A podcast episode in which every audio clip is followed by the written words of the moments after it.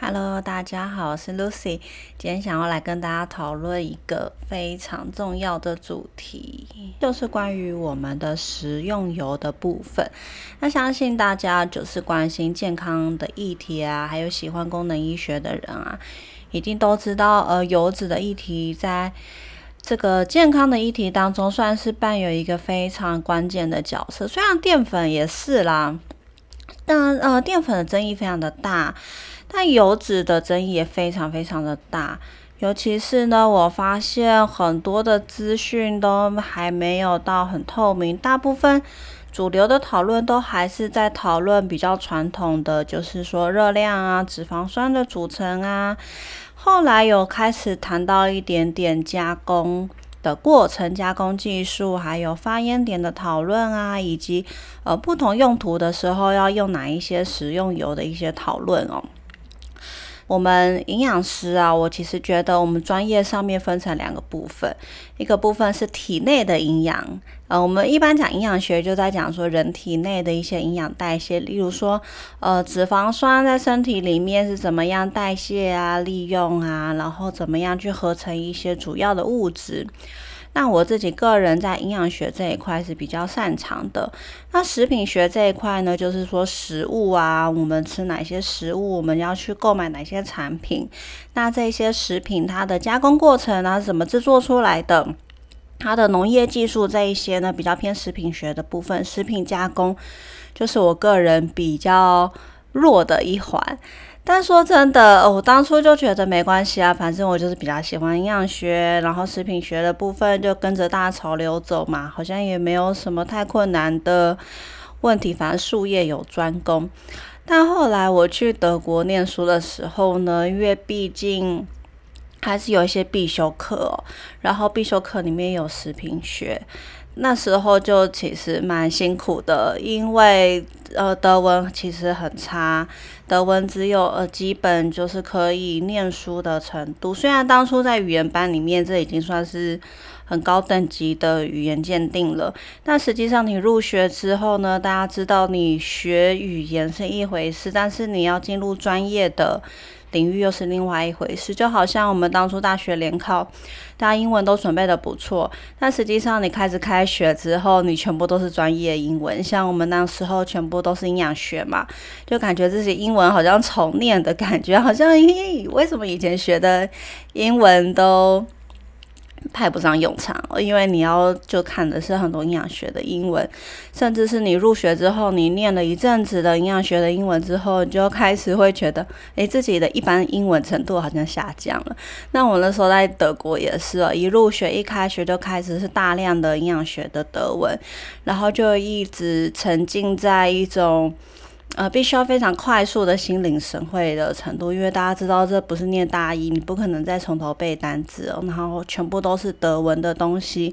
有的时候靠的就是你本身的专业程度，像是说，呃，因为我原本的营养学还算不错，所以我在德国上营养学的时候，有时候就是有一点心领神会啦，因为你已经知道。呃，老师大概会说什么，有点先入为主的想法在里面，然后去猜说那一些德文是什么意思。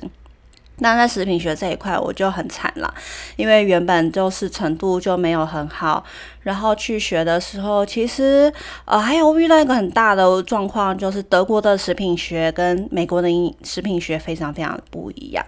那大家知道，我们台湾的营养学啊、食品学基本上是 follow 美国的，然后我们在学大学上课用的就是美国的原文书在学，但是在德国呢，他们有。呃，自己的系统，他们有自己的知识系统，他们有自己的营养学，他们有自己的食品学。那说，呃，其实德国的营养学是让我大开眼界了。其实，在很多集节目，我都有很很密集的提到我在德国看到或是学到的一些观念。呃，那食品学这一块更是对我来说冲击很大，所以当初其实学的很辛苦，因为会。会变成有一个问题是说呢，同样都是德文，但是我有一点没有办法判断那一句德文背后带来的意义在哪里哦？因为我如果说我的营养学比较强的话呢，哦，我看一句白话文的德文描述，大概可以猜得到它后面想要表达的营养学的意义。但因为我食品学比较弱的话呢，我就比较难去确认我有没有误解那一些食品学的道理哦。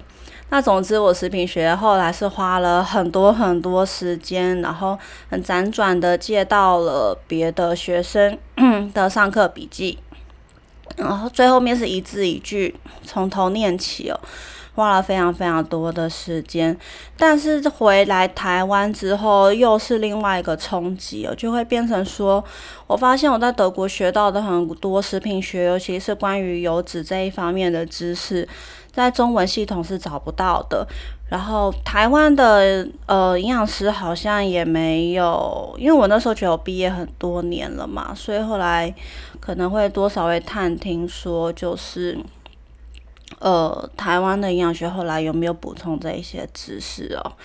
那很显然的就是没有，所以呢，呃，我想要表达的是，我作为一个。呃，食品背景不是很强的营养师，我在德国又学了很多，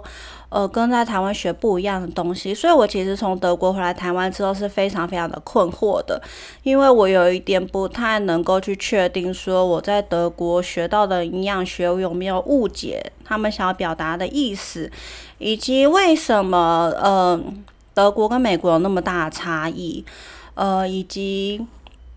我要怎么样去印证？我要怎么样去在我生活中去落实这些东西哦？所以我算是挣扎了非常多年。那我每次遇到油脂相关的一些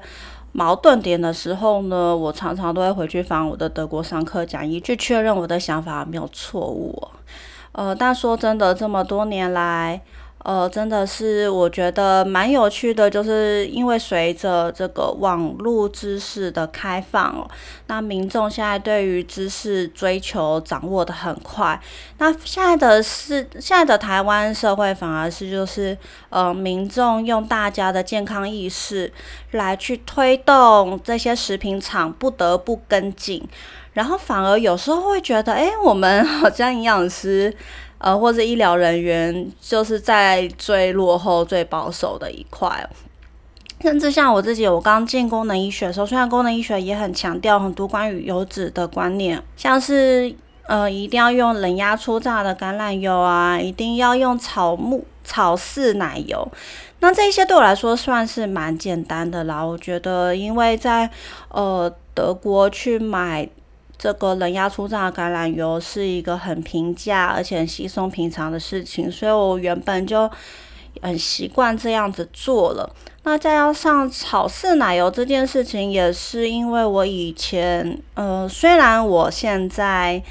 呃，因为功能医学啊，因为自己健康问题，我都没有在做一些糕点啊。这一类的料理，但其实我从小就很喜欢做蛋糕，然后甚至大学修课的时候也都是修一些西式糕点的制作。然后我后来呢，在打工的过程，其实也都是有做一些西式餐点，所以我对于这些奶油啊、鲜奶油啊，或者是面粉啊、糖啊、饼干这一类的制作，其实是呃蛮有心得的。那我自己，所以我。本来对于奶油的质地就有很明显的感受，就我的确感觉得到，不同国家不同的饲养方式会很根本的去改变奶油的质地，那也真会影响到我们做西式餐点的时候，你这个顺不顺手，或做出来最后的成品，它的奶油香味啊，它的松软程度，其实都有差哦。所以，呃，的确就是说，我自己原本对于油品的一些选择，就有一些优先顺序。但到底化学精炼油能不能用？这当时是我还还在挣扎的一件事情哦。因为德国食品学就是以主流大主流来说，当然也不会去很明确的说。呃，这个绝对不能用，因为毕竟化学精炼油就是一个合法的食的食用油。所以我进了功能医学之后呢，还很困惑。那一个是化学精炼油的部分是。嗯，就植物油的部分是我很困惑的一点。再来是我刚好，呃，我七八年前从德国回来的时候，正好呃发生了地沟油事件，然后正好有一波大家都在提倡要吃猪油，要回归传统，然后要用猪油来做料理的一些风潮。我那时候真的是非常的冲击跟困惑，就觉得哎。呃，我就是从大学毕业，然后出国念书回来台湾，等于算是呃过了十年这样子，然后觉得诶，台湾的一些想法跟一些潮流怎么好像倒退二三十年的感觉，就觉得对我来说很冲击啦。很真心话来说，就是我也很困惑，我不知道什么是正确的，我其实不知道我脑中所想的是不是正确的事情，然后。我呃，就算是我有拿到一些文献资料，我我到底我日常生活之中，我去用这些东西，我到底有没有感觉明显的差异哦？呃，像我呃最近呃，其实我今年打算筹备一个就是整合营养的课程，就是因为我觉得我从德国学到了很多，然后进来功能医学，然后又在整合营养。协会做培训，所以我接触到的很多很多很新的营养学的概念，是真的，呃，在台湾的大家很少能够接触到的。就算你用英文去 Google，也可能很难找到的一些很根本的知识。所以我一直很希望自己可以。花一些时间，集中精神，再把德国上课讲义全部翻译成中文啊，然后把整合营养的资料、功能医学的资料全部都整理整合起来，然后做出一套有系统的知识系统。那我之前其实呃有在说，我想要筹备课程的时候，有一些人就会问我说。哦，你你的课程会不会都很学术，然后都没有一些生活化的东西？那其实这是不太可能，因为我这个人其实超讨厌念书，也很讨厌学术。只是不得不说，在我们在挣扎到底何谓对错的时候，你必须就是得从。呃，基本的生化机转啊，从基本的这个营养学探讨一些它的证据力度，以及它可能可以解释的原因有哪些，但是最终啊，还是要落实到生活，因为我这个人，呃。不，其实不是一个很积极，也不是一个很勤劳的人。我等于也算是因为因为因缘机会之下，我在德国接受了这样子的训练，然后再回来台湾又接受了功能医学、整合营养的这些训练之后，我有点算是被这些知识推着走，我不得不进步。然后我就会想要去买一些油来试试看，但。哦，我其实是一个非常讨厌买东西的人，所以我算是在呃购买新产品这件事情上面都是被推着走，就是有时候刚好看到，刚好遇到，我就会一个就是会放弃思考，然后觉得啊，我就买买看好了，然后我就用用看看到底有没有差异。所以呢，我在做一些门诊的建议啊，或者是课程编排的时候，我最终都一定会跳到一个 非常简洁的结论。我希望大家在学了一大堆的证据啊、机转之后，不是最后误会了我的意思，而做出了一些不是我想看到的的抉择。所以我最终都会给一些很具体的建议。很具体的呃产品，或者是你要怎么挑选？你看哪些字眼，然后呃可能价位区间可以怎么调之类的。因为我觉得。这对我来说才不是在生活上造成混乱以及压力的一些根本做法。因为我个人是一个呃精神体力很差的人，所以我很喜欢把很多的事情简化再简化。但是不得不说，当我们在探讨一件事情的证据啊，在探讨一件事情的对错的时候，我们就是必须经过一段漫长的一些呃文献啊、数据啊。还是得探讨这些，但老实说，我我对这些很没有兴趣。我其实很想直接告诉大家答案，但我直接告诉大家答案没有用，大家不会相信，所以我终究还是得透过一些讨论啊、文献的整理啊，才有办法最终给大家一个值得令人相信的答案。好，这一集非常的。哇，我居然光是聊天就已经聊了十五分钟。好，那我赶快来进入关于油脂的这件事情哦。那关于油脂这件事情呢，我觉得最大的争议点就是在于说，多人认为动物油因为脂肪酸比饱和程度高，所以认为动物油可能发烟点比较高，或者是它在烹调的过程之中它比较稳定，以及比较不会裂解。那关于动物油这个部分啊，其实动物油里面也是含有不饱和脂肪酸的，尤其是单元不饱和脂肪酸。那这些单元不饱和脂肪酸的来源呢，就是在于这些动物在饲养的过程之中，它吃到的饲料、吃到的谷物，如果是比较健康啊、比较好的话呢，里面自然就会带有一些不饱和脂肪酸。所以动物它摄取这些饲料之后呢，它的油脂里面自然就会有一些不同的比例。所以动物油的呃这个脂肪酸的比例也不一定是。完全固定的，会取决于它吃哪一些东西。那其实这个脂肪酸啊，对，的确它是饱和度比较高的时候呢，它在可能加热的过程当中，它会比较稳定，比较不容易被氧化攻击。但它里面终究还是有一些不饱和脂肪酸，所以这些不饱和脂肪酸还是会被这一些。加热过程当中的自由基攻击之后产生一些裂解。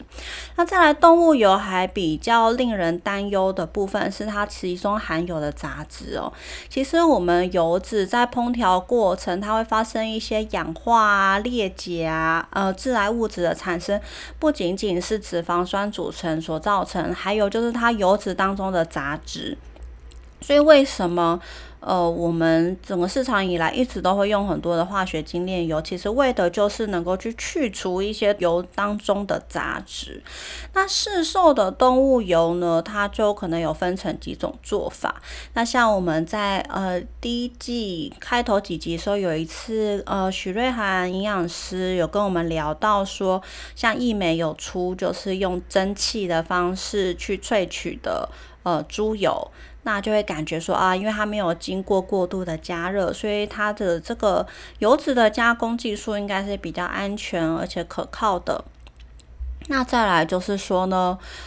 呃，市售的动物油它可能已经去除杂质了。但是呢，如果我们是在家里面的动物油的话呢，其实我们在烹调的过程，你没有办法去去除呃油脂里面的一些杂质，所以它在反复加热的过程之中，里面的水分、里面的杂质会不断的被自由基攻击，不断的去造成连锁性的裂解反应了。呃，就会去造成我们的脂肪酸不断的酸败，然后里面的致癌物质就会增加。所以其实油脂里面有没有杂质，尤其是带水分或者是金属类的杂质是非常非常重要的。所以这就会回归到说，当我们在讲动物油的时候呢，就会有几个层面要讨论。一个就是说，你使用的动物油，它这个动物它本身。开始吃的饲料是不是好的？例如说，呃，为什么呃，像美国牛为什么会大家觉得那么好吃？其实就是因为大部分的美国牛它吃的是玉米，玉米不是吃起来有股口感，有一个 creamy 的口感嘛，有一股。香香的，然后浓郁的感觉，那你就会发现也是美国牛的时候，如果你跟我一样，就是会呃长期的去观察你吃不同国家的肉。然后不同种类的肉、不同等级的肉吃起来的口感的话，嗯，就可以跟我一样去，呃，一吃到美国牛就知道它是美国牛，因为美国牛吃起来就会有一股玉米的 creamy 的口感。那当然就是大家会觉得这个是一个好吃的感觉，就好像里面有奶油的感觉。那其实有很多呃医学研究已经去讨论说，像美国牛他们吃这些玉米呢，会去增加他们油脂当中发炎性脂肪酸，像是花生四烯酸的这一个呃比例，脂肪酸的比例，这种是一种会在身体里面造成发炎的脂肪酸。那再来另外一个议题，当然就是说，通常喂牛吃的玉米都是机改玉米啦。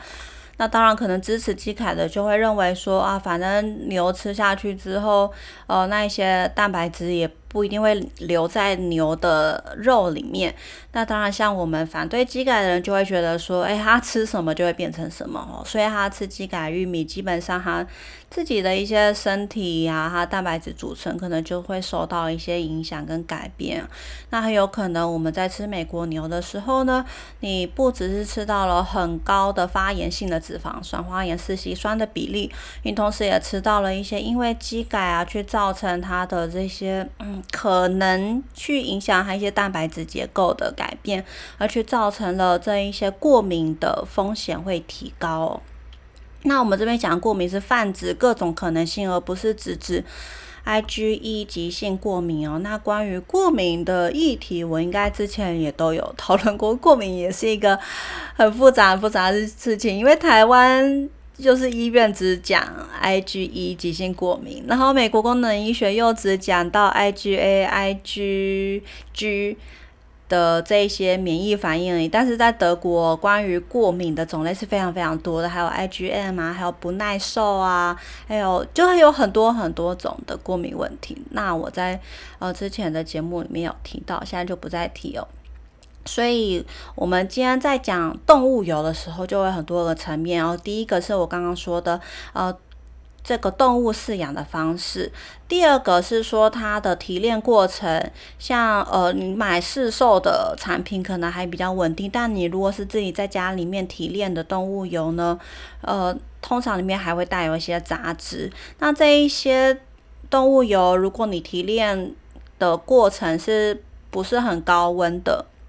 然后你提炼出来之后，也许你只是做凉拌，或者是炖煮，就是它的温度不会超过一百嘛。你都如果只是水煮的温度的话呢，还不至于可能会去造成它后续很快速的裂解。但如果像有一些人就建议说，你自己去提炼猪油，然后留下来做油炸的话呢？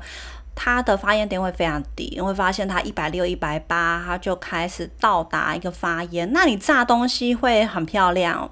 的食食物会上色的很快，就是因为你的动物油它裂解的很快，它马上就发生一些自由基啊，发生一些呃酸败的一些反应。那这一些氧化反应其实就是让我们食物上色的一个过程之一的一个生化反应哦。所以说，这个动物油的提炼过程很重要，它里面还有没有含有杂质是非常重要的事情哦。在第三个，可能就是动物油的使用吧。动物油一般来说，目前一般的呃统计来说，认为动物油发炎点大概在一百六、一百八。其实一百六、一百八在一般也是够用，因为我们一般油炸东西就是用一百六、一百八了。呃，所以说我们一般营养师都会建议说，总之你用油就是不要让它过发烟点，你不要看到它冒烟哦。但是在炸东西的过程，油温的控制就非常的重要。所以以前我们老师可能就会说，呃，有时候你与其在家里面自己温度高高低低的油炸，不如去外面买。一些连锁店，它是用定温下去炸的，这样它的油比较不会反复裂解。那说真的啦，那毕竟外面的油一定是反复油炸，反复了很多次，然后它有没有办法一整天都定温在一百八？还是它会呃加热到一百八，再降到一百二，然后再加热到一百八，再降到一百二？那其实我们油脂。会产生一些自由基的原因，就是它这个反复加热的过程哦。那通常我们在家里面可能就炸一次哦。那有一些人会呃认为说，我们油炸过的油啊，其实可以滤掉杂质之后再留下来，继续几天之后都炒菜用。那我个人是不太敢了。我个人认为，呃，油脂要在那一餐内用完哦。我除非是，例如说。呃，我刚刚有提到，你油脂的提炼过程很重要的。例如说，你今天用的猪油是你是炖煮的。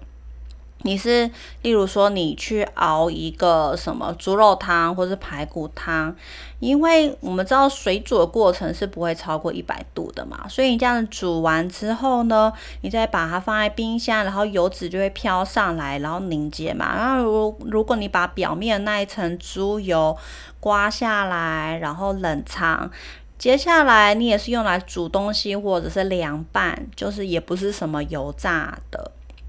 或是炒菜的做法的话，基本上几天之内都是安全的。但如果你的猪油提炼你是经过炒啊、炸过啊，它的油基本上就是已经拉到高温又再降下来过了。然后如果你在冷藏，然后再拿出来再加热、再降温，那个过程之中就会产生很多的致癌物质哦。所以这个是呃动物油第三个部分吧。在第四个部分是呃。动物油本身就带有比较多的发炎物质，包括我刚刚说的牛肉里面的花生四烯酸的这个比例比较高，然后红肉大体上都比较高。牛肉跟猪肉是我们人体花生四烯酸的主要饮食来源哦。所以如果我们在讲说你的身体比较容易发炎，你目前有些慢性疾病、心血管问题，或是你的身体就是正在。